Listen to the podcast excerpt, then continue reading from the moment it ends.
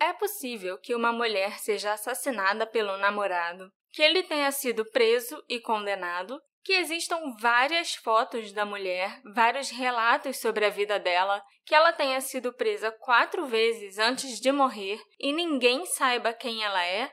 Já se passaram 30 anos e até hoje essa mulher que ficou conhecida como a Jane Doe de Eldorado ainda não foi identificada.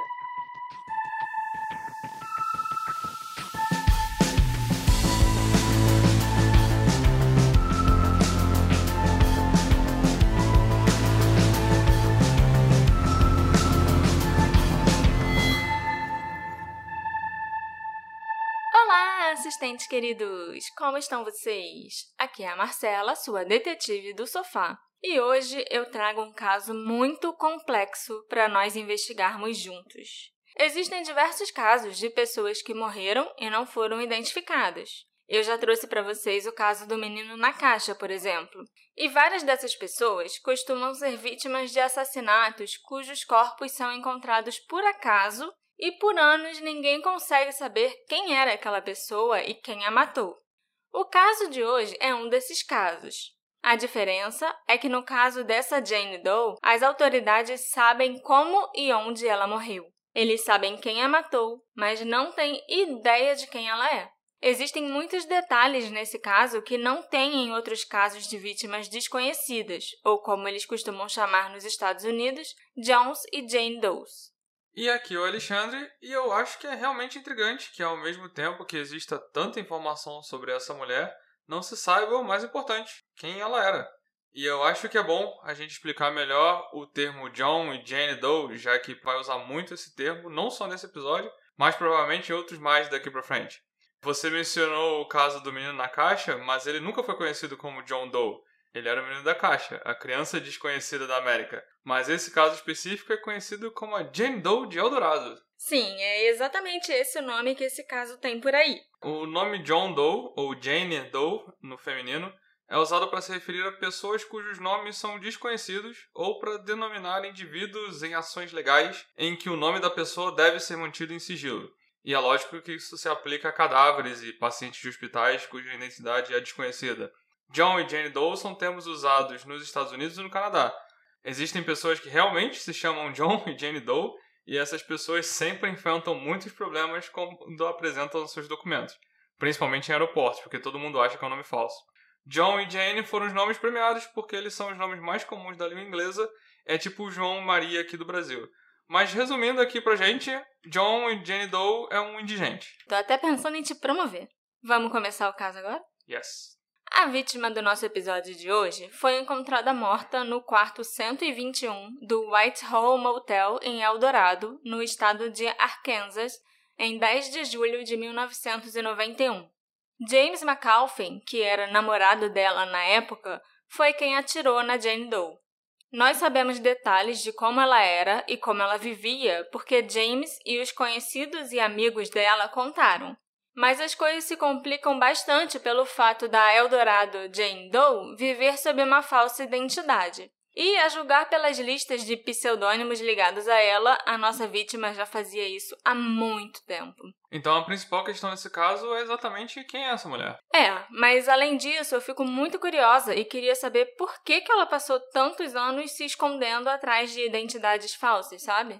De que ou de quem ela estava fugindo ou o que, que ela estava escondendo? Não sei se essa pergunta vai ser respondida, mas a gente vai tentar. claro, só que a gente vai começar a contar esse caso pelo final dessa vez. Então deixa eu botar a musiquinha. O Whitehall Motel, em Eldorado, onde a Jane Doe foi assassinada, já não existe mais. Ele foi demolido alguns anos atrás e hoje em dia só tem um terreno baldio no lugar. Mas naquela época, em 91, ele era um local conhecido por ser mal frequentado, cheio de drogas e prostituição, numa área bem barra pesada da cidade. E também era onde a Jane Doe e seu namorado James moravam de vez em quando. O casal tinha uma relação muito tumultuada e violenta. De acordo com amigos do casal e com a própria polícia, a Jane Doe sempre ia parar no hospital por causa de ferimentos causados pelo namorado. Ela ia parar na emergência com tanta frequência, na verdade, que os enfermeiros e médicos chegaram a alertar a polícia e pedir que o James fosse investigado. A Jane Doe já era até conhecida pela polícia, com quem ela já havia tido desentendimentos por prostituição e cheques sem fundo. Inclusive, além de namorado, o James também era o cafetão dela. Muitas vezes, quando a Jane Doe ia parar no hospital e quando ela ia presa, ela era registrada com o nome de Cheryl Ann Wick. Então, temos aí o nosso primeiro nome da nossa Jane Doe indigente. Isso, Cheryl. Em junho de 91, a Jane Doe reuniu coragem para finalmente deixar o James e se mudou para o apartamento de uma amiga, a Andrea Cooksey. As duas se conheceram no clube, onde elas eram strippers, e se tornaram grandes amigas. Para Andrea, a Jane Doe disse que se chamava Mercedes e que ela não era da cidade. Ela também disse que não se dava bem com a mãe, que estava criando seus dois filhos para quem ela mandava dinheiro todo mês. A segunda identidade, Mercedes. Mercedes, pois é. A Andrea afirmou que a Jane Doe tinha muito medo do James. E com razão, né? Já que cerca de um mês depois dela ir morar com Andrea, o James ligou e disse que ia matá-la porque ela estava saindo com outro homem e ele estava com muita raiva. O James ligou novamente em uma noite de julho de 91 e prometeu dar dinheiro para Jane Doe se ela fosse encontrar com ele no quarto que ele estava alugando no Whitehall Motel. Ela concordou e ainda disse para a amiga Andrea que ela usaria esse dinheiro para mandar presentes para os filhos. Pô, mas ela concordou em encontrar o cara que ela já tinha se livrado, né? É, mas será que tinha se livrado mesmo? É tão é tão difícil sair de um relacionamento abusivo, eu acho que só quem tá preso em um sabe como isso deve ser complicado. Então, a gente não pode julgar exatamente, porque, sei lá, vai que isso era uma coisa muito recorrente. Eles terminarem e ela acabar voltando para ele porque se sentia ameaçado ou alguma coisa assim. É, é difícil escapar de um relacionamento abusivo, né? É. Não chama de sobrevivente, às vezes à toa. Pois é. A Jane Doe foi andando até o motel porque a casa da amiga dela era bem próxima de lá. Não demorou muito para que ela e o James começassem uma discussão acalorada, óbvio, que chamou a atenção de um vizinho de quarto chamado Roy Manon. O Roy ficou preocupado com o que estava acontecendo e foi até o quarto do James usando a desculpa de pedir umas fitas cassete emprestadas. O James abriu a porta e a Jane Doe aproveitou para sair do quarto e começou a correr na direção do estacionamento. O James foi correndo atrás dela e a alcançou. Ele bateu nela e mandou ela voltar para o quarto. A Jane Doe não obedeceu, então o James derrubou e arrastou ela de volta. O Roy ficou no corredor, sem saber se ele batia na porta de novo, se ele avisava alguém sobre o que estava acontecendo, e enquanto isso a discussão só piorava. Ou se ele chamava a polícia? É, mas não deu nem tempo, eu acho, dele processar e decidir o que fazer, porque logo em seguida ele ouviu um tiro ser disparado. Aí ele foi correndo de volta para o quarto dele e chamou a polícia. A amiga da Jane Doe, a Andrea, por acaso estava passando perto do motel nesse horário e também ouviu o barulho do tiro. Na hora ela pensou que tinha alguma coisa errada e que o James tinha atirado na Jane Doe e foi correndo para dentro do motel ver o que tinha acontecido. Ela encontrou o quarto, entrou e viu a amiga caída no chão, já morta. Várias testemunhas disseram que viram James McAuliffe entrar no carro dele e sair em alta velocidade. A polícia conseguiu encontrá-lo facilmente e o prendeu, acusando James de agressão e homicídio em primeiro grau. Lembrando que homicídio em primeiro grau nos Estados Unidos é homicídio doloso aqui pra gente. Falei isso no programa passado, se não me engano. Acho que sim. Mas é sempre bom, né, a gente relembrar, porque a nomenclatura lá é muito diferente daqui. O James negou ter matado a Jane Doe quando ele foi preso e disse que ela agarrou a arma e disse que ia se matar. Ele ainda disse que falou para ela fazer um favor para eles dois e atirar logo, o que ela fez em seguida. É lógico que a polícia descartou essa história logo de cara, porque existem fatos e testemunhas que contradizem que a morte dela foi um suicídio. Ele claramente bateu nela, atirou na Jane Doe, que morreu instantaneamente, e depois fugiu da cena do crime com a arma. A polícia verificou os pertences da Jane Doe e encontraram um cartão de seguro social e uma carteira de motorista com aquele nome que a gente já ouviu falar, Cheryl Ann Wick. O cartão do seguro social, inclusive, tinha a foto dela, estava tudo direitinho. Usando os dados que eles encontraram, os policiais rastrearam a família da Cheryl Wick em Minneapolis e ligaram para dar a má notícia para os pais da Cheryl, né? Acontece que quem atendeu a ligação foi a própria Cheryl, a verdadeira, que garantiu para os policiais que ela estava bem, estava viva e também disse que ela nunca conheceu a Jane Doe, mas que acreditava que ela devia ter roubado os seus documentos da bolsa enquanto a Cheryl trabalhava como stripper numa boate de Minneapolis chamada Party Time. A Cheryl ainda disse que naquela época que ela trabalhava como stripper, ela carregava praticamente todos os seus pertences na bolsa e todos os seus documentos na carteira, e que quando se há uma dançarina no palco, Qualquer um pode ter acesso às suas coisas, que ficam largadas numa sala que é usada como um camarim. Ela nunca percebeu que faltava algum documento ou que tinha outra pessoa usando o nome dela até a polícia ligar aquele dia. Meio estranho isso, né? Você passa anos sem perceber que perdeu o seu Social Security Card. É tipo a identidade, né? Dos americanos. Eu também acho isso estranho e ainda tem a coincidência de que ela também era stripper. Então, será que ela realmente não conhecia a Jane Doe? Será que ela não vendeu, sei lá, o documento dela pra Jane Doe? Mas esse documento era verdadeiro com a foto dela?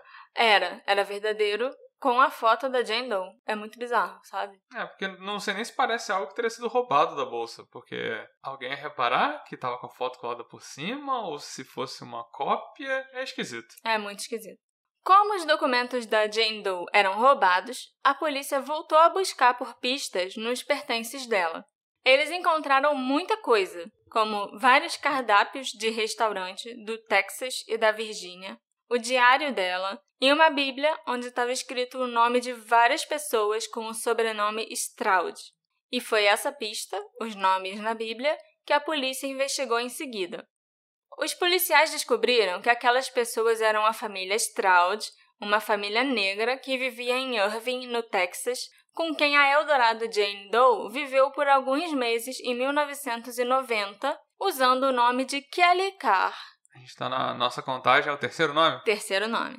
Para essa família, ela disse que ela era uma fugitiva da Louisiana e que tinha se mudado recentemente para o Texas, vindo de Minneapolis, em Minnesota. Minneapolis, que se a gente lembrar, é onde a Cheryl verdadeira morava. A polícia começou a investigar o tempo que a Jane Doe tinha passado no Texas e descobriu que ela já tinha trabalhado como stripper numa boate em Dallas chamada Carrossel. Nessa boate, ela era conhecida como Mercedes, e segundo seus colegas de trabalho, ela já tinha dançado em clubes de striptease no Arkansas, na Virgínia e em Minnesota. E foi nessa boate de Dallas que a Jane Doe conheceu seu futuro assassino, James McAuliffe. Eu conversei com uma das investigadoras do caso da Jane Doe, hoje em dia, que se chama Kathy Phillips, que disse que essa é uma das investigações mais complicadas que ela já viu.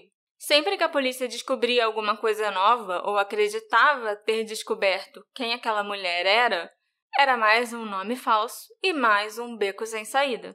A Jane Doe dizia coisas diferentes para pessoas diferentes. E segundo a Kathy, ela disse para algumas pessoas que ela fazia parte do programa de proteção à testemunha e que seu pai fazia parte da máfia. Também chegou até ela um relato de que a Jane Doe era procurada por assaltos a banco na costa leste e que ela também costumava cometer assaltos em paradas de caminhões, acompanhada sempre por um homem negro.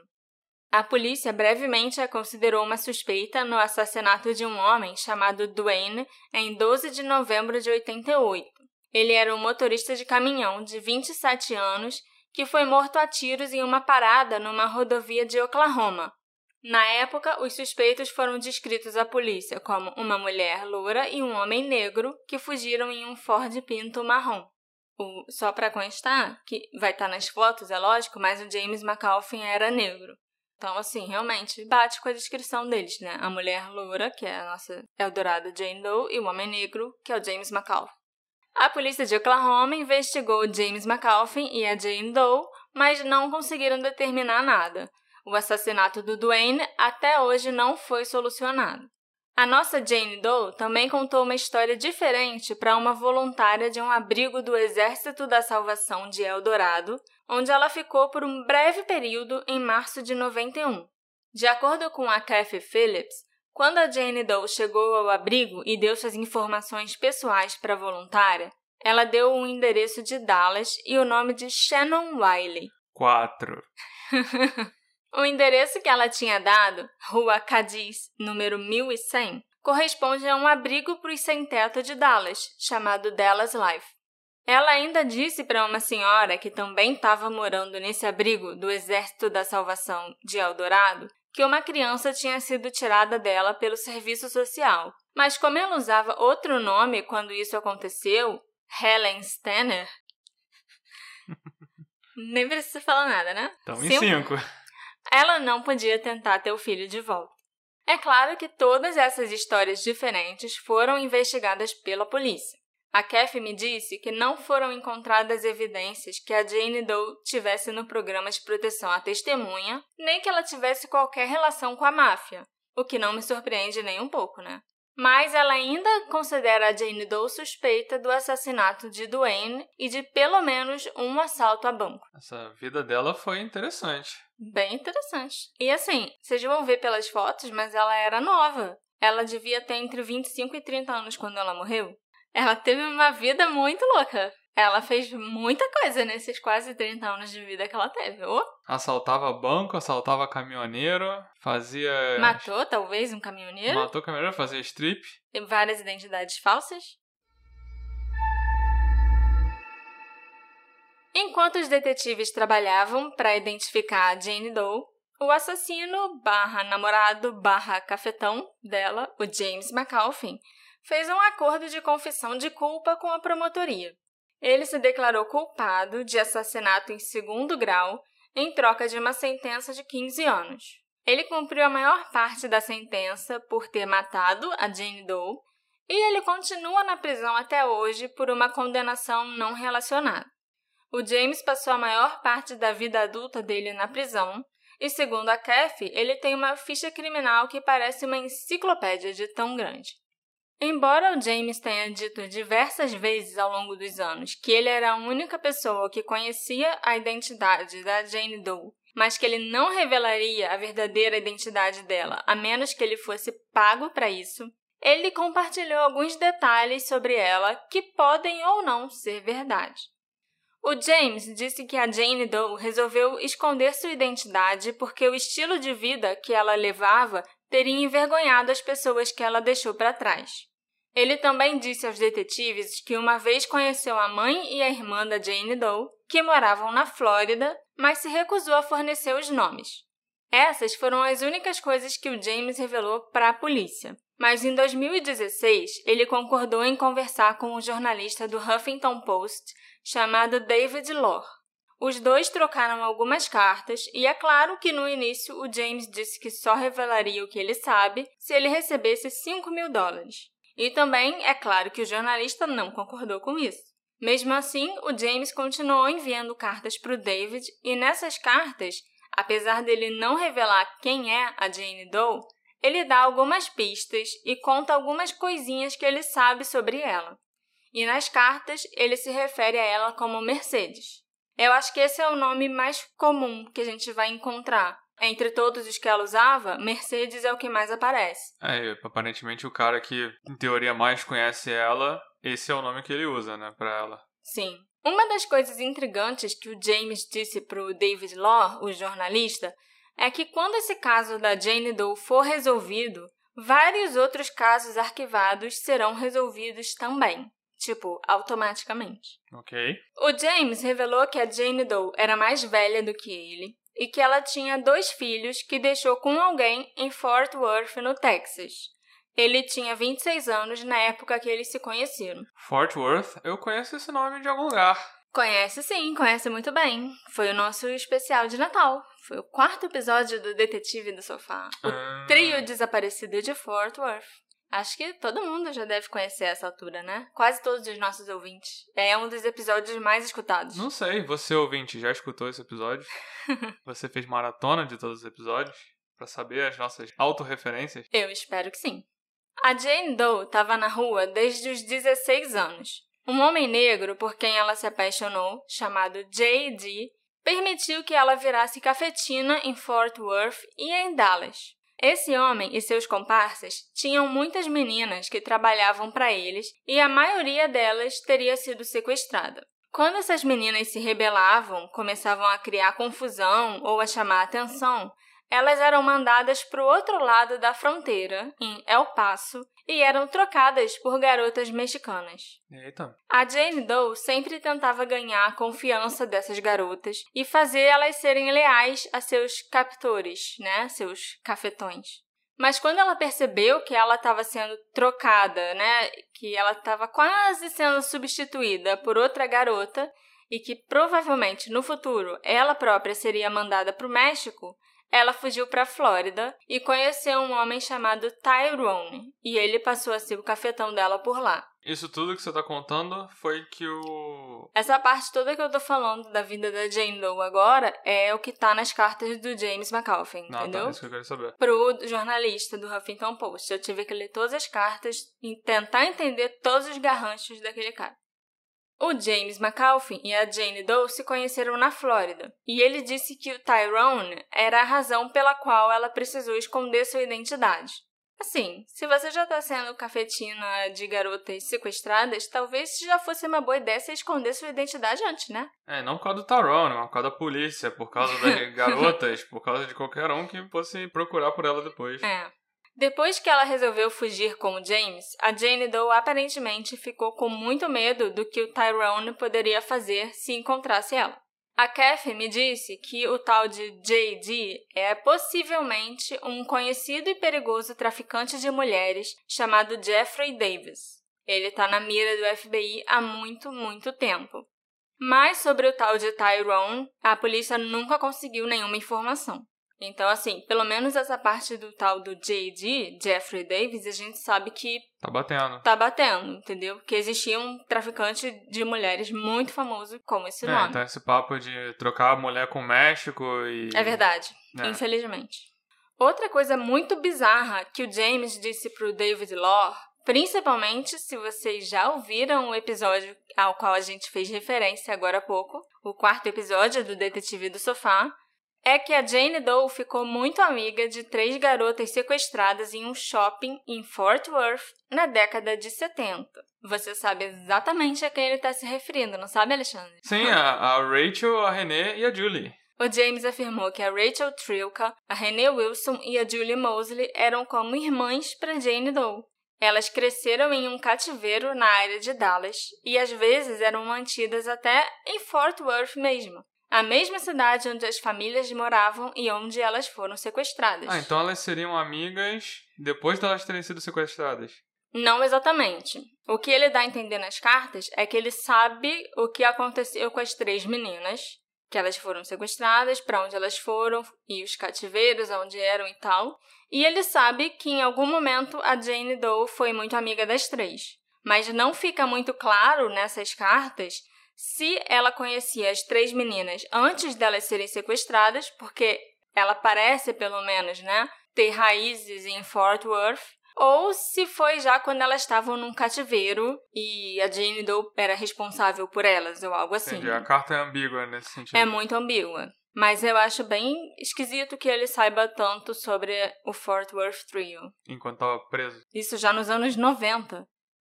E também partiu do James, nessas cartas, a informação que circula por aí e que eu acho que eu mencionei no episódio, que a Julie Mosley teria morrido num parto. Julie é a mais novinha delas. Eu lembro, era uma das teorias que a gente achou bizarro e nada a ver. Sim, pois é, e foi desse homem, desse caso, o James McAuliffe, que partiu essa, essa história que a Julie teria morrido num parto. Que quem descobriu foi um detetive meio maluco, não foi? Isso. Provavelmente, né? Entrevistando esse cara.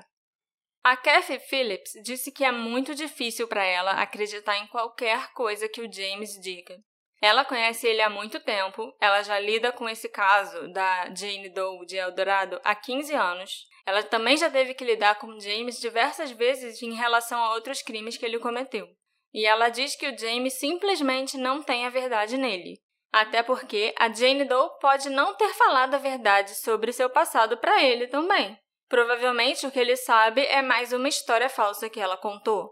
A Kathy também acha que se ele realmente soubesse de alguma coisa relevante, ele tentaria usar como barganha para diminuir a sentença na prisão ou para se livrar de alguma outra acusação posterior, não para ganhar 5 mil dólares. É, 5 mil dólares na prisão é muita coisa. 5 mil dólares aqui fora, no Brasil, é coisa pra caramba. Ai, nem fala.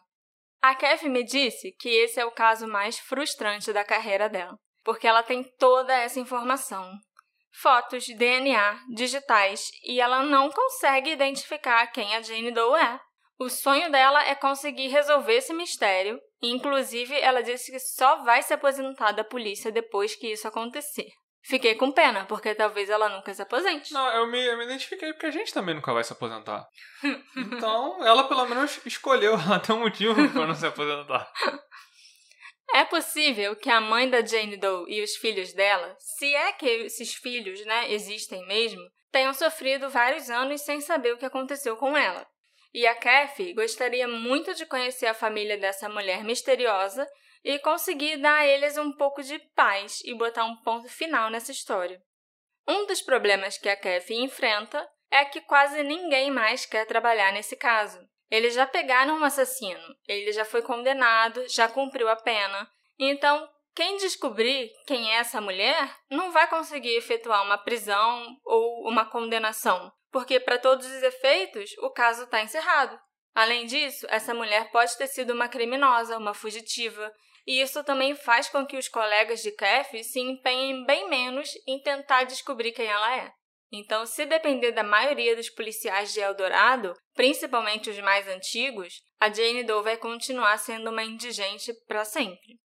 Apesar de todas essas suspeitas que existem, dela ter assaltado um banco ou até de ter assassinado um homem, a Kathy me lembrou que a Jane Doe também pode ter sido só mais uma vítima de um sequestro, de tráfico ou ter sido obrigada a fazer tudo o que ela fez. E é por isso que a Kathy ainda se empenha tanto em saber a verdade.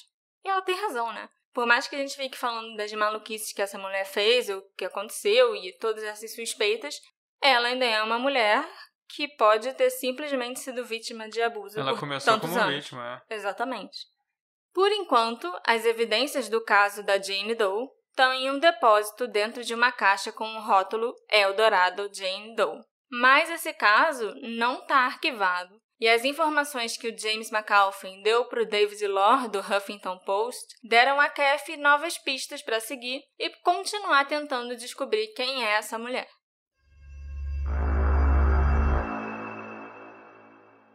A gente sempre fala aqui no Detetive do Sofá que em quase todos os casos aparece algum vidente que entra em contato com a família ou com a polícia para tentar solucionar o caso. Ou pior, né? A família fica tão desesperada que ela que recorre ao vidente porque. Sim, a polícia também procura vidente de vez em quando. No caso da Eldorado Jane Doe, eu não encontrei nenhuma menção a vidente enquanto eu pesquisava. E eu fiquei chocada. Fiquei tão chocada que eu resolvi ir atrás de um vidente para ele me ajudar a solucionar o caso.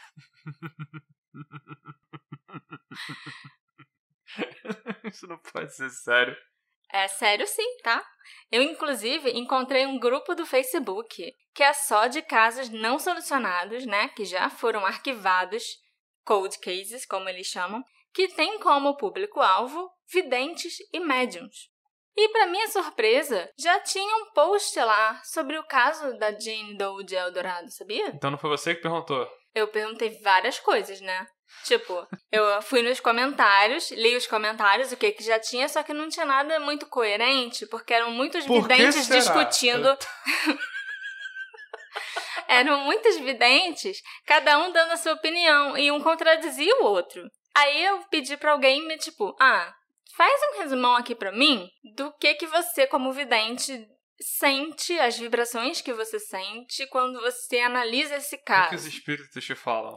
Pois é. Vidente. Então, eu escolhi um vidente que me pareceu ter mais credibilidade no grupo e também nas respostas dele. Ele tem mais vidência também? Tem mais clarividência, com certeza. E eu vou dividir com vocês as minhas principais descobertas. Então, novo quadro no programa, o momento o vidente me disse. Isso.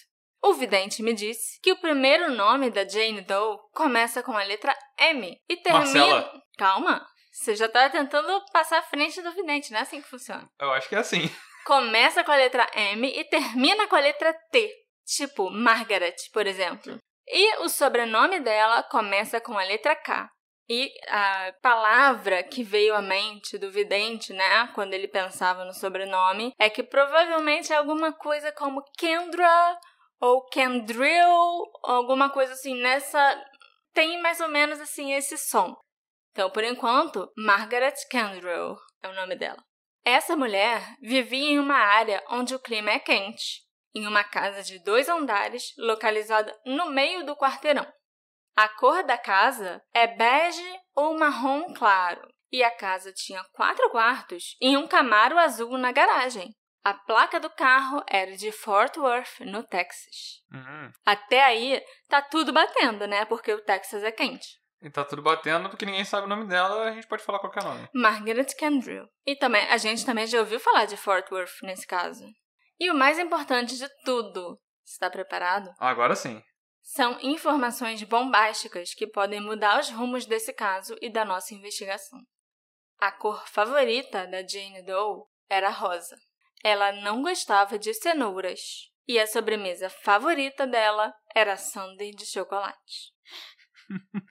Esse vai ser o último, o primeiro e último bloco, o vidente me disse? Não sei.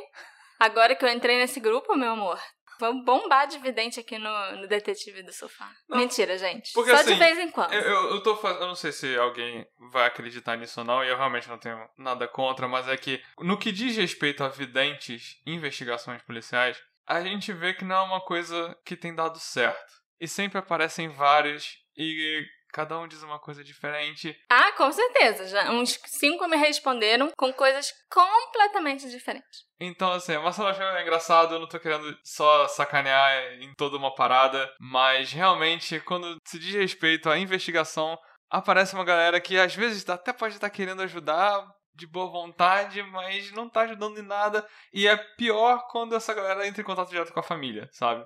Ah, com certeza. Então. Nesse caso, não tinha família para entrar em contato. Por isso que eu resolvi fazer isso eu mesma. Para tentar ajudar a resolução do caso, talvez. Uhum, é o vidente do sofá. É o vidente do sofá. Mas com essas novas informações que você descobriu, você já avisou pra Kef? Porque ela tá investigando isso, ela precisa saber que ela não gosta de cenoura. Ainda não. Mas deixando o vidente de lado, é verdade sim que desde 2019 a gente está chegando mais perto de descobrir quem é essa mulher. Agora de verdade, tá? Não tem vidente envolvido Acabamos não. o bloco. Acabamos o bloco. Depois de tantos anos recebendo pistas infrutíferas e chegando em becos sem saída, as autoridades conseguiram rastrear os parentes da Jane Doe através do DNA, e esse foi um grande passo no processo de identificação dessa mulher. Ou pelo menos pareceu que ia ser. Isso só foi possível por causa de uma parceria da polícia com o projeto Doe DNA, que fez com que o DNA da Jane Doe fosse compartilhado com o GEDmatch, um site de genealogia onde pessoas do mundo inteiro podem submeter seu DNA para tentar descobrir mais sobre suas origens. Foi mais ou menos assim que o Golden State Killer foi identificado, né? Exatamente. Eles inseriram o DNA encontrado no corpo de uma das vítimas dele no banco de dados e, surpreendentemente, encontraram o um assassino. E foi assim que eles conseguiram também encontrar uma prima de segundo grau da Jane Doe por parte de pai. Então resolvemos o caso. Quem ela era? Então, por isso que eu falei, pareceu que eles iam resolver o caso, mas não resolveu. A genealogista que está trabalhando no caso com a Kathy Phillips identificou o pai da Jane Doe como um descendente de Daniel Wood e Mamie Carter, um casal que teve nove filhos e morava na Virgínia. Eles identificaram que o pai era um dos filhos Um desses ou nove netos. filhos. É um... A neto eu acho mais difícil, mas acho que Um dos filho. filhos, É. o pai seria um dos filhos desse casal. Isso. E esse casal é o bisavô da Christina Tilford, a prima de segundo grau da Jane Doe. A Christina mora no Alabama e ela forneceu o DNA no GEDmatch em 2018 para tentar entender melhor suas raízes familiares. E a Cristina ficou muito chocada quando a policial, a Kathy, entrou em contato com ela contando essa história. É claro que ninguém esperaria descobrir algo assim submetendo o DNA para um desses sites aí de ancestralidade. Eu fico. Eu, eu tenho uma curiosidade, mas eu fico nervoso de querer botar isso e do nada descobrir que, sei lá, meu avô foi um puta serial killer. Sabe? Meu, é. Que saiu impune por aí. E eu, caraca, vovó! Meu Deus do céu. Só eu que penso assim? Não? Assim, eu sou louca pra fazer isso. O problema é que a maioria desses sites é em dólar e é muito caro. Mas eu com certeza vou fazer isso um dia. Ah, eles oferecem de graça pra influência. Vamos chegar lá que eles oferecem pra você um dia. Tomara.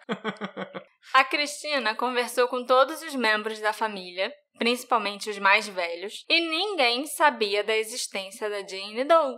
Ninguém sabia sobre algum membro da família que tivesse fugido, desaparecido, que tivesse sido dado para adoção, nem nada parecido. Então ela provavelmente era filha ilegítima de alguém. Por isso que eu falei, não acabou que não chegou tão longe quanto a gente imaginava, né? O DNA. Pode parecer que esse acabou sendo mais um beco sem saída, Afinal, agora a gente tem até compatibilidade de DNA com uma família específica e a gente continua sem saber quem é a Jane Doe. Mas o laboratório ainda está buscando algum match com a família materna da Jane Doe. Agora, vai ser foda se aquele lado da família também não tiver ninguém que saiba quem é essa mulher. Aí a gente desiste de vez e conclui que ela veio do espaço ou alguma coisa assim. Ela foi um experimento, um clone. Exatamente. Feito em segredo. Eu acho que a resposta não vai demorar tanto assim a chegar. A família da Cristina optou por chamar Jane Doe de Memory até que eles consigam descobrir o nome verdadeiro dela. E embora ninguém saiba quem ela é, a semelhança familiar é bem perceptível. Então, mesmo depois que ela morreu, ela conseguiu um quinto nome ou quarto nome? Sexto nome. Sexto nome. Todos os descendentes ainda vivos do Daniel Wood e da Mamie Carter estão submetendo o DNA deles para tentar descobrir se algum desses parentes aí, que ainda existem, né, era irmão ou meio-irmão da Jane Doe e de qual dos nove filhos do casal Wood ela é uma descendente direta. Eu entrei em contato também com a mãe da Christina, a Tina Wood, que é prima, no caso, né, de primeiro grau da Jane Doe. E ela me disse algumas coisas legais e me mandou até uma montagem que ela fez com fotos dela própria mais jovem e da Jane Doe. E até os gestos, as poses e tipo os maneirismos que a gente vê nas fotos das duas são muito parecidos. A Tina disse que depois que ela descobriu esse parentesco, ela e a Cristina começaram a pesquisar tudo que tem disponível na internet sobre a memory, como elas chamam agora. E que ela ficou de coração partido vendo como foi triste e difícil a vida que ela teve. Como a própria Tina já foi vítima de relacionamentos abusivos, ela se sente muito conectada com a Jane Doe e espera que a identidade e a história verdadeira dela sejam descobertos logo. E nós também esperamos, né, Alexandre? É um caso engraçado porque. A gente sabe tudo e não sabe nada. A gente sabe tudo e não sabe nada, exatamente. Então a gente sabe como foi o final da vida dela, a gente tem uma noção do que pode ter acontecido na vida dela por causa de um cara preso que contou um monte de história esquisita. E mesmo assim, a gente não descobre, a mulher teve cinco, seis nomes diferentes, eu já perdi a conta, desculpa aí.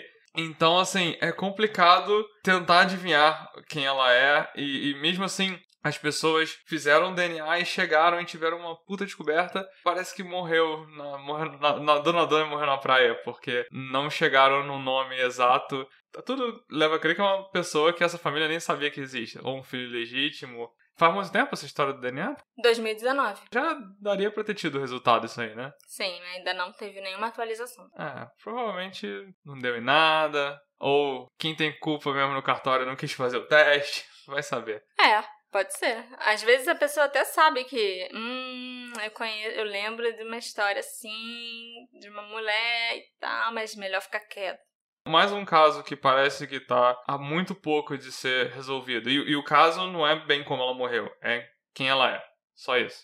E aparentemente traz um monte de casos juntos, porque será que ela matou um caminhoneiro? Será que ela roubou um banco? Roubou um banco? Será que ela. O que mais que ela fez? Fort Worth Trio. Será que ela conhecia as, as meninas do trio de Fort Worth? Exatamente.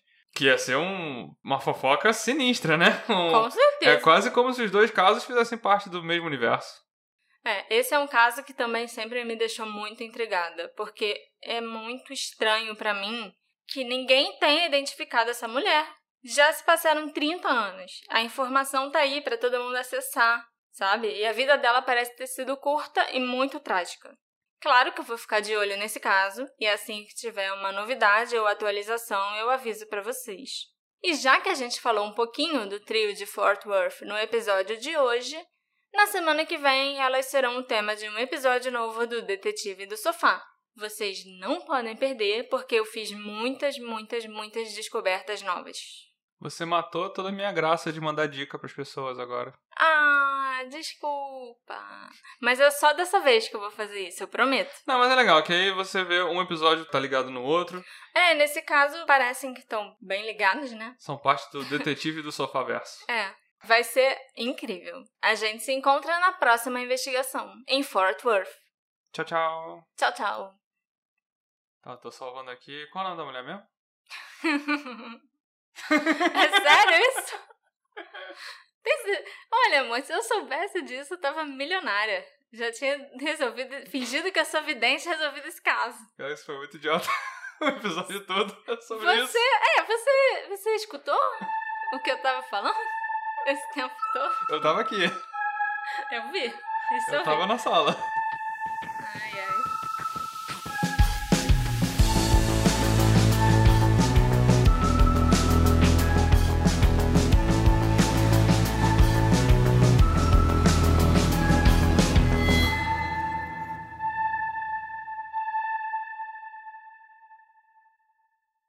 Hey, você se interessa por crimes reais, serial killers, coisas macabras e tem um senso de humor um tanto quanto sórdido? Se sim, você não está sozinho. Se você precisa de um lugar recheado de pessoas como você, venha conhecer o podcast Pátria Amada Criminal. Todas as semanas tentamos entender o pior da humanidade. Nesse processo, a gente ri, chora, fica brava, fofoca, porque afinal de contas é assim que a gente fala quando está entre amigos. Suas novas melhores amigas trevosas estão aqui no Pátria Amada Criminal.